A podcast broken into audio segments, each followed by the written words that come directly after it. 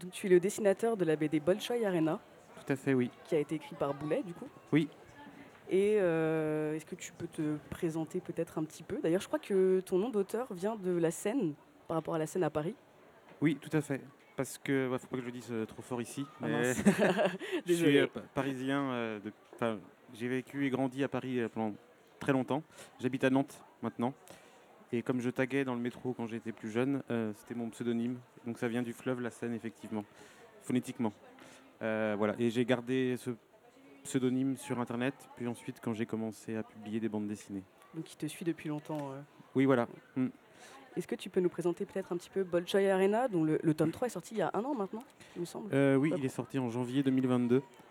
Euh, ça parle de réalité virtuelle, donc c'est ces casques qu'on met sur les yeux et qui nous emmènent dans un autre monde. Euh, Il y a différentes tentatives euh, qui ont été euh, plus ou moins des échecs depuis bientôt 10 ans, de manière commerciale en tout cas, que ce soit par Meta ou Facebook ou d'autres.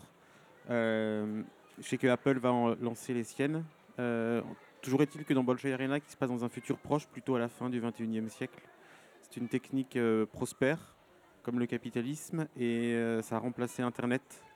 Et euh, c'est d'un réalisme confondant, donc c'est le- le double de notre monde. Sauf que ça permet de faire des choses qu'on ne peut pas faire. Et ça parle beaucoup de conquête spatiale parce que Boulet est fasciné par l'espace et l'astronomie. Et donc ça permet d'explorer des planètes sans les contraintes euh, techniques et technologiques euh, qui barrent encore la route dans le monde réel. Euh, donc d'aller d'explorer Jupiter et ses euh, satellites, etc. etc. Et j'avais une question d'ailleurs sur le titre Bolshoi, qui signifie grand du coup En russe, oui. ouais. La grande arène, ouais. La grande arène. Alors, euh, est-ce que votre univers, c'est en fait une espèce d'énorme arène, euh, ce Bolshoi euh, Bah, c'est un peu l'idée en fait. C'est basé sur un programme de la NASA qui est une simulation. Donc c'est juste des- une suite de chiffres imbitables, mais euh, du coup, il- en référence à ce programme de la NASA, voulait appeler ce- cette histoire Bolshoi Arena. Donc du coup, oui, c'est effectivement une grande arène qui permet de jouer, mais pas que. Pas que, ouais. Mm, Ouais, mm. On le découvrira dans la BD. Ouais, on voilà. peut faire énormément de choses dans cette arène. Mm.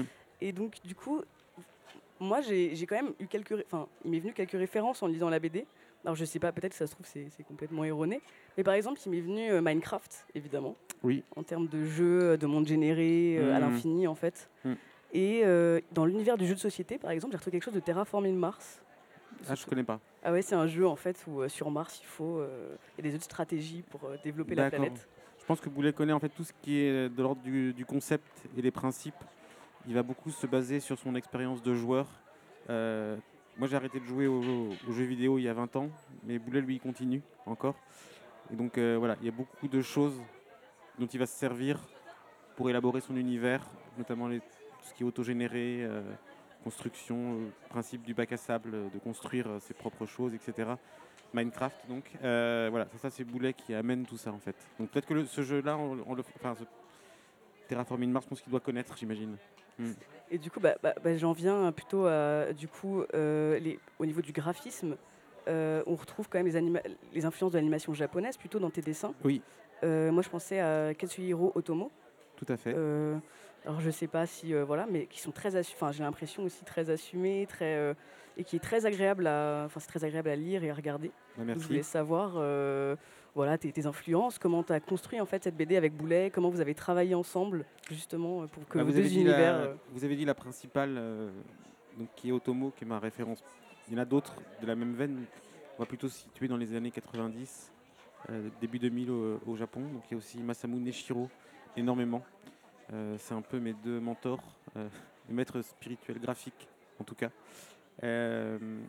Et après, voilà, je sais plus quelle était la fin de la question, mais mais C'était en fait comment vous avez travaillé du coup pour Ah. mêler cet univers. euh, Bah, en fait, il m'a laissé, il m'a complètement libre sur le dessin. Je pense qu'au départ, il ne s'attendait pas à ce que je dessine comme ça, parce que mon style a évolué avec les années, et je pense qu'il avait des références et des raisons pour lesquelles il m'avait proposé le dessin qui étaient autres que ce que j'ai produit, mais en l'occurrence, ça lui a plu.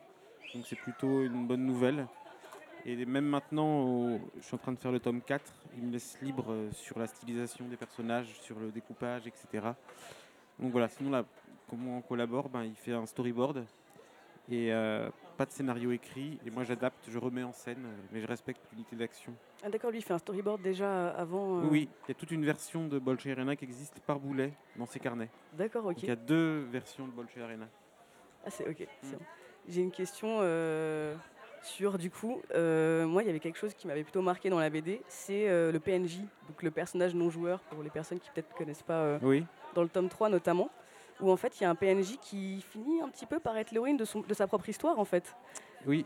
Amélie. Ouais, pardon, Mm. excuse-moi, vas-y. Oui, non, c'est c'est vrai. Bah, c'est un. Bah, si en fait le problème c'est que d'Amélie c'est que je pourrais en parler longtemps mais ça spoilerait beaucoup euh, l'histoire. Ouais, c'est vrai que c'est difficile. C'est un euh, personnage qui euh, charrie beaucoup de révélations et de principes même du Bolchoï et des thèmes que veut aborder Boulet dans l'histoire. Donc elle l'incarne, euh, voilà, et devient une espèce d'héroïne bis en quelque sorte. Ouais. Mais je peux pas dire pourquoi elle devient une héroïne bis par rapport à l'héroïne principale. C'est un peu délicat. d'un- On va pas le dire là, de toute façon, parce qu'en plus, je pense qu'il y a un tome 4 qui va peut-être. Et un tome 5 après. et un tome 5. Oui.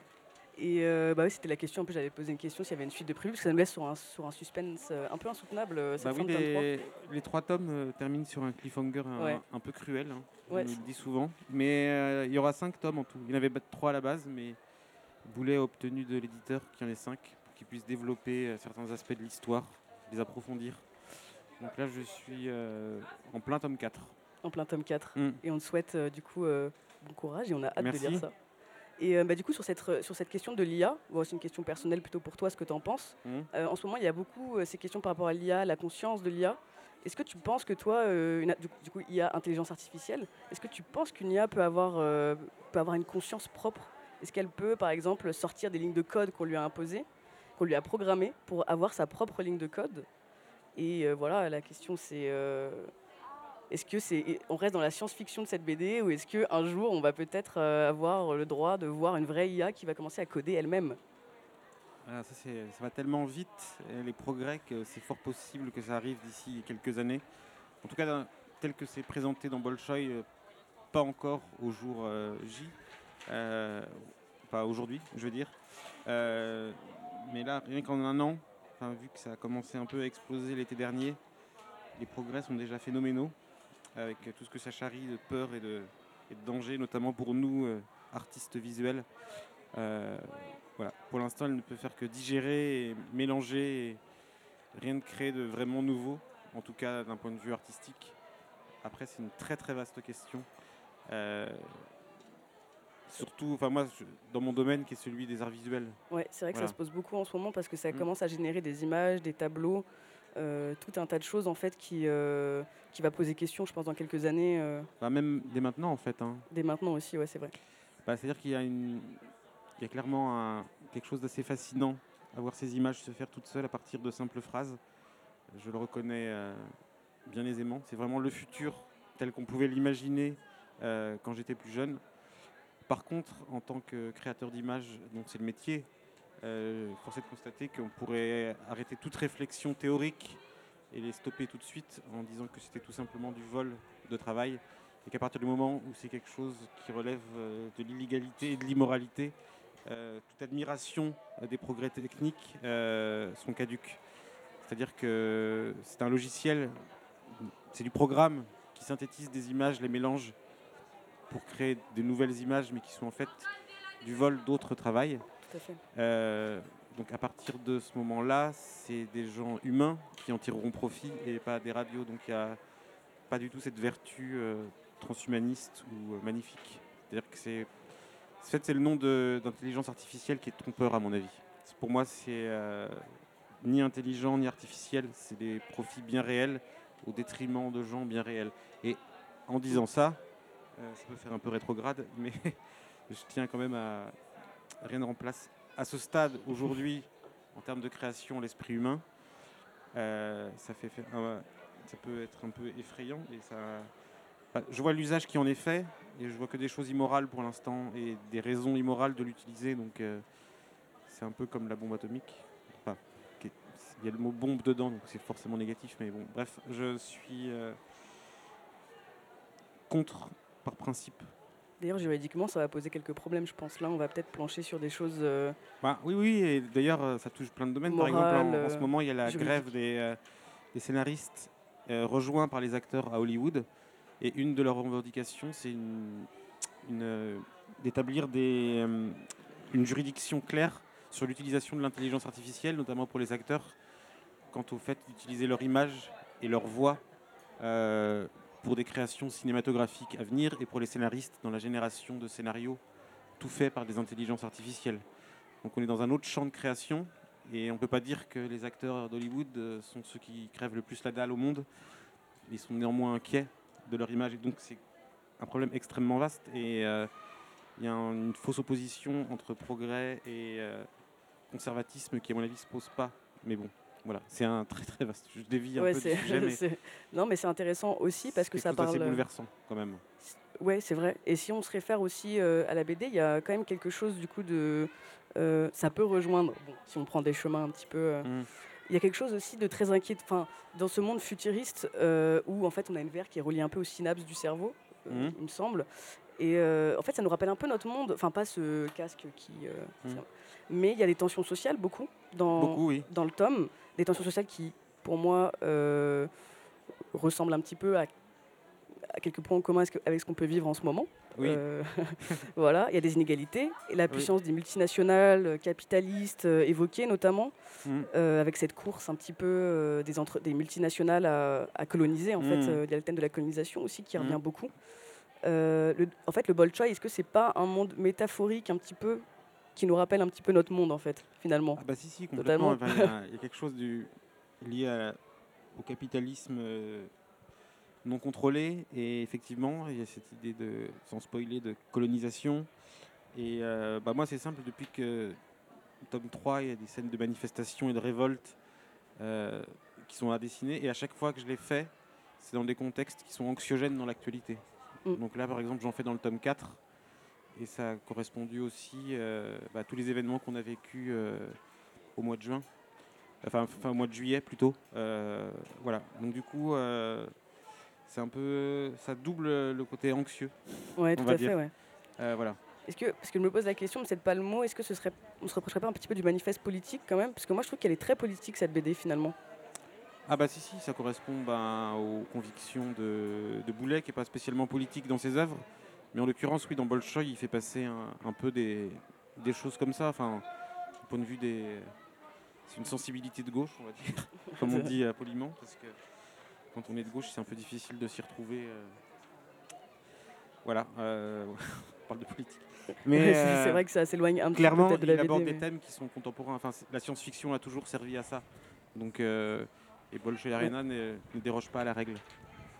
Et euh, du coup, on va peut-être euh, aussi parler un petit peu de, des graphismes et de l'illustration. Tu as choisi des couleurs plutôt, c'est plutôt des couleurs pastel Ouais. finalement. Et je sais pas si, euh, ouais, si peut-être tu me dis si je me trompe, elles paraissent assez euh, un peu plus ternes, on va dire que, en tout cas moi, ce que je pouvais m'imaginer d'un monde futuriste entre guillemets, tu vois. Alors, j'avais déjà un parti pris que dès le début, dès le tome 1, c'était je voulais pas qu'on voit de différence euh, visuelle et colorimétrique entre le Bolshoi et le monde réel. Parce que sinon, ça aurait trop souligné la différence. Et comme le, un des principes du Bolshoi, c'est qu'il est équivalent à l'autre monde, je voulais qu'il n'y ait pas de transition colorée et qu'on ne repère pas de loin les pages qui sont dans le Bolshoi et qui ne sont pas dans le Bolshoi. Pareil pour le traitement graphique, la stylisation. Hormis les personnages qui ont leur avatar, donc qui ne sont pas les mêmes, ils sont dessinés avec les mêmes outils et coloriés dans les mêmes tons colorés. Après, moi, au départ, j'avais euh, un parti pris beaucoup plus radical en termes de couleurs. Je voulais en utiliser beaucoup moins. Je voulais alterner du fluo pétant et du pastel très pâle. Mais Boulet m'a dit non, ça c'est hors de question. Il m'a dit rajoute des dégradés. Moi, j'étais très contre les dégradés. Puis finalement, j'y ai pris goût et j'en mets dans toutes les cases. Voilà. Donc, euh, c'est le résultat et un compromis de nos deux euh, partis pris. Donc, quelque chose de plus euh, classique pour Boulet. Enfin, en tout cas, de la manière dont lui travaille la couleur et moi de quelque chose de plus expérimental comme j'aime bien faire dans mes propres créations. Et le résultat est un peu hybride. Mais du coup, je me suis rendu compte, comme on a pris un coloriste à partir du tome 2, qu'il y avait un style Bolshoi dans la couleur et qu'il fallait qu'il y ait euh, une continuité colorée. À défaut du dessin qui lui évolue euh, contre malgré moi. Donc voilà. Ouais, c'est vrai qu'il évolue euh, pas Mm. mal le dessin, même au fil de la BD en fait. Ah oui, je me fil rends d'un compte, ouais. tome, je veux dire, tu vois. Là, je dessine les personnages dans le tome 4 que j'ai créé dans le tome 2 et je m'y réfère du coup et je me rends compte qu'ils sont quand même très différents. Alors que je pense que j'ai l'impression de les dessiner de la même façon, mais en fait non. Donc c'est toujours intéressant de voir comment euh, ça évolue malgré soi. Et c'est intéressant d'ailleurs cette évolution, euh, puisque dans le Bolshoi, en fait, est-ce qu'il y a une- temporalité? Alors l'année si n'est pas, dite. euh, parfois je mets des petits indices. Genre j'écris 2000 et puis il y a quelque chose qui masque ou euh, il y a des suggestions. Par exemple, à un moment donné, euh, l'héroïne crée son vaisseau et euh, un de ses amis qui lui est plus expérimenté la traite de ringarde en disant mais t'es né dans les années 40 ou quoi donc, clairement elle n'est pas née dans 1940. Du coup, est-ce qu'elle est née en 2040 Est-ce qu'elle est née en 2140 Donc il y a des, des références. Après, il n'y a pas de temporalité. si, Il y a écrit deux semaines plus tard, trois semaines plus tard, mais euh, Ouais, on sait Voilà. jamais en fait. La Voilà. temporalité, elle est assez difficile à, je trouve, à attraper. grosso modo, ouais, c'est vraiment fin du 21e siècle. c'est assez précise. proche, ouais. quand Ouais. même. Hmm. Mais c'est vrai qu'elle est assez. euh, Enfin, on, on est même un peu perdu dans cette temporalité. On ne sait pas si le Bolshoi, du coup, c'est le même temps qui se passe euh, dans la réalité, euh, combien de temps il se passe dans le Bolshoi, combien de temps il se passe dans la réalité. En fait, je trouve ça assez intéressant. Et tu parlais notamment des couleurs. C'est vrai que même des fois, on est un peu perdu en fait entre le Bolshoi et la réalité. On ne sait plus vraiment euh, où on se situe, quoi. Enfin, Bah, c'est ça qui est, assez, euh, qui est assez compliqué, c'est-à-dire que comme ça se passe dans le futur, notre futur, fallait que je, ça se passe à Paris, donc, et euh, fallait que je dessine un Paris futuriste. Mais euh, je voulais pas faire une caricature de ville futuriste, et de toute façon, comme toutes les villes anciennes où il tout est classé, par exemple, ils vont pas raser des bâtiments haussmanniens pour construire des tours euh, comme à Tokyo pour faire futuriste. quoi. Il y a des choses où Boulet m'a dit, tu peux changer le mobilier urbain, par exemple, euh, les arrêts de bus, euh, les stations de métro, le design des voitures. Mais par contre, il faut qu'on reconnaisse qu'on est dans une ville, voilà, qu'on est à Paris, donc il y a des choses qu'on ne peut pas changer. Tu peux rajouter des immeubles, mais c'est pas devenu Néo-Tokyo en deux secondes, quoi. Ouais. Donc voilà. Et il faut qu'il y ait des trucs qui fassent futuriste, mais comme il faut que le Bolshoi ait une plus-value, euh, s'ils vivent déjà dans le futur, euh, qu'est-ce qu'apporte le Bolshoi? C'est le futur du futur. C'est difficile à concevoir le futur. Comment euh, en 2080, par exemple, on imaginera le futur? Donc il fallait que ça fasse un peu contemporain aussi. C'est pour ça que c'est pas daté, parce que sinon ce serait trop, il y aurait un repère trop fort. Et ça créerait, à mon avis, des anachronismes un peu trop prononcés. Ouais, D'ailleurs, c'est une question que je voulais te poser. En fait, quand on travaille sur une série de BD comme ça, est-ce que tu as ton univers un petit peu. euh, euh, comment tu as travaillé en fait sur cet univers qui est quand même très très fourni quand même? C'est euh, Au niveau graphique, c'est assez, c'est assez intense. Et je me demandais, est-ce que toi, tu as des choses, tu as un univers dans ta tête, quelque part, sur des carnets, où tu sais exactement ce qui. est les D'un point de vue des décors ouais, c'est ça, ouais, des décors. Euh, Bah après, quand je fais des, stations spatiales, c'est des plaques de métal, euh, c'est des tuyaux. Voilà. Là aussi, il y a beaucoup de, de Akira, enfin de Otomo dedans. quoi. C'est euh, assez industriel. C'est un peu cyberpunk, comme c'est écrit sur ma casquette. Mais euh, voilà, euh, j'invente au fur et à mesure. C'est, euh, que c'est du remplissage, c'est un peu péjoratif, mais euh, voilà, j'in- j'invente des choses. Parfois, je faut que ça fasse un peu ancien, rétro. J'aime bien les trucs un peu rectilignes. Donc euh, voilà, je voulais faire un truc un peu bricolo, puis finalement j'aime bien le végétal aussi. Fait la couverture du tome 3, en l'occurrence, ça représente un bon univers. euh. Moi j'aime bien quand il y a beaucoup de détails, donc ça me ralentit un peu, ça me, rend, ça me met un peu en retard sur la réalisation. ouais, c'est ça, j'allais dire, il y a beaucoup de détails quand même dans tes dessins. Ah, euh, j'aime bien, ouais. J'ai du mal avec le, le côté épuré. Enfin, il en faut pour le contraste, ne serait-ce que visuel ou narratif, de temps en temps. Mais comme il y a des, beaucoup de pages avec de l'espace vide, euh, pour compenser, je peux pas faire un vaisseau qui est juste une boule. Enfin, peux essayer des choses visuelles. euh, Je, peux expérimenter hein, parfois pour des explosions, pour des, lasers, des, effets, voilà. Sinon, c'est un peu ennuyeux, donc j'expérimente aussi. Et j'avais une petite question au niveau du découpage qui, euh, je trouve, euh, assez original, le découpage de la BD, enfin son, son séquencier en fait. Et comment toi, tu, enfin, qu'est-ce que tu en penses de séquencier qui je, pense, pas habituel dans les BD forcément. Enfin, c'est pas, pas comme ça qu'on apprend forcément à faire de la BD. Alors en fait, ce qui se passe, c'est que dans le storyboard que Boulem fournit, donc il scanne des pages de son carnet, mais c'est des pages de carnet qui sont pas au format des pages de Bolshoi, les pages sont un peu plus hautes, allongées. Ce qui fait qu'il fait des cases, bon, c'est aussi ses, goûts personnels, mais euh, des cases verticales, beaucoup, comme on en trouve beaucoup dans la BD franco-belge. Moi, c'est des cases avec lesquelles j'ai beaucoup de mal. Enfin, mes références, elles sont pas que manga, elles sont beaucoup euh, cinématographiques. J'enseigne le storyboard par ailleurs, et du coup, je compose beaucoup mieux à l'horizontale qu'en verticale, donc souvent. Et Boulet me laisse faire, du moment que le- les, les dialogues et que l'action par page est respectée, pour pas décaler le découpage, je recompose les cases, j'en enlève ou j'en ajoute. Et donc souvent, une case euh, verticale, je la bascule à 90 degrés pour en faire une case horizontale, je trouve ça plus agréable. Et parfois, je rajoute des cases quand je trouve que ça va trop vite. Quand je veux détailler une action, un temps plus rapide ou plus long, pour faire ressentir au lecteur ce qui se passe vraiment. Si un personnage a du mal à se lever, je vais rajouter une case par exemple. Si je veux que ce soit, ça se lise vite et que ce soit intense, je vais en supprimer une. Et je- il, me repère- il me- il me laisse aussi recadrer, euh, recomposer. donc C'est assez chouette ça. Ouais, c'est en fait c'est vraiment toi qui fais le du coup le séquencier qui euh, met tes- enfin qui agence tes cases pour donner le rythme en fait à la BD finalement. Bah oui, oui. Après, il y a la- le travail de boulet à la base, qui est ma matière première. Quand je suis pas inspiré ou je trouve que ça fonctionne et que ça me va, je conserve tel quel la page et le découpage. Mais très souvent, euh, je rajoute des cases, alors parfois peut-être un petit peu trop, je sais pas. Mais euh, moi j'aime bien quand il y a plein de cases. Voilà. Mais euh, oui, oui, de plus en plus, c'est progressif. J'ai de plus en plus pris de liberté au fur et à mesure. Et là, dans le tome 4, ben, quasiment toutes les pages, effectivement, je les recompose. Mais l'histoire, les dialogues sont les mêmes. Et bah top. Et ben beaucoup, merci beaucoup d'être passé euh, avec nous pour euh, nous expliquer ton travail. Bah, merci à toi. Et euh, on pourra retrouver du coup le tome 4. Est-ce qu'il y a une date de sortie prévue ou Euh, ça se dit pas 2024, plutôt en septembre, mais c'est pas encore sûr à 100%. Ok, et ben on va rester du coup euh, attentive au tome 4 de Bolsha et Rana en- Ouais. en- vers 2024. Voilà, Et en tout cas, pour l'instant, on a le tome 1, le tome 2 et le tome 3 Mm. qui sont là. tout à Et fait. donc, euh, je- que je conseille fortement, Mm. parce que ça m'a beaucoup plu. Merci Bah, beaucoup. merci beaucoup. Bah, merci à toi. Merci à toi.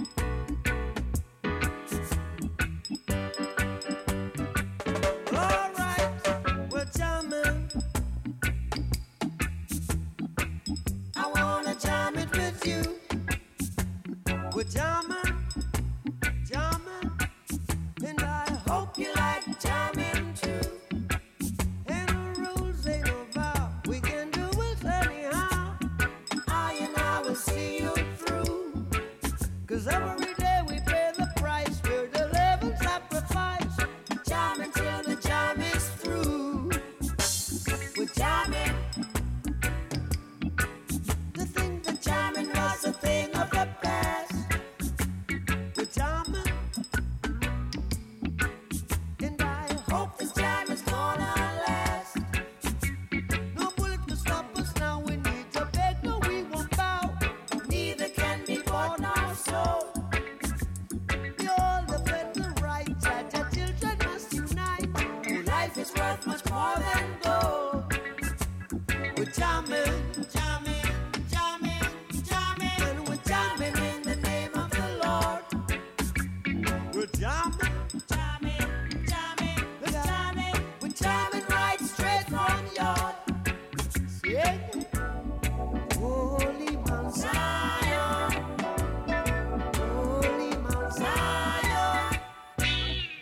seated in Mount Zion and rules all creation. Yeah, we're, we're jamming.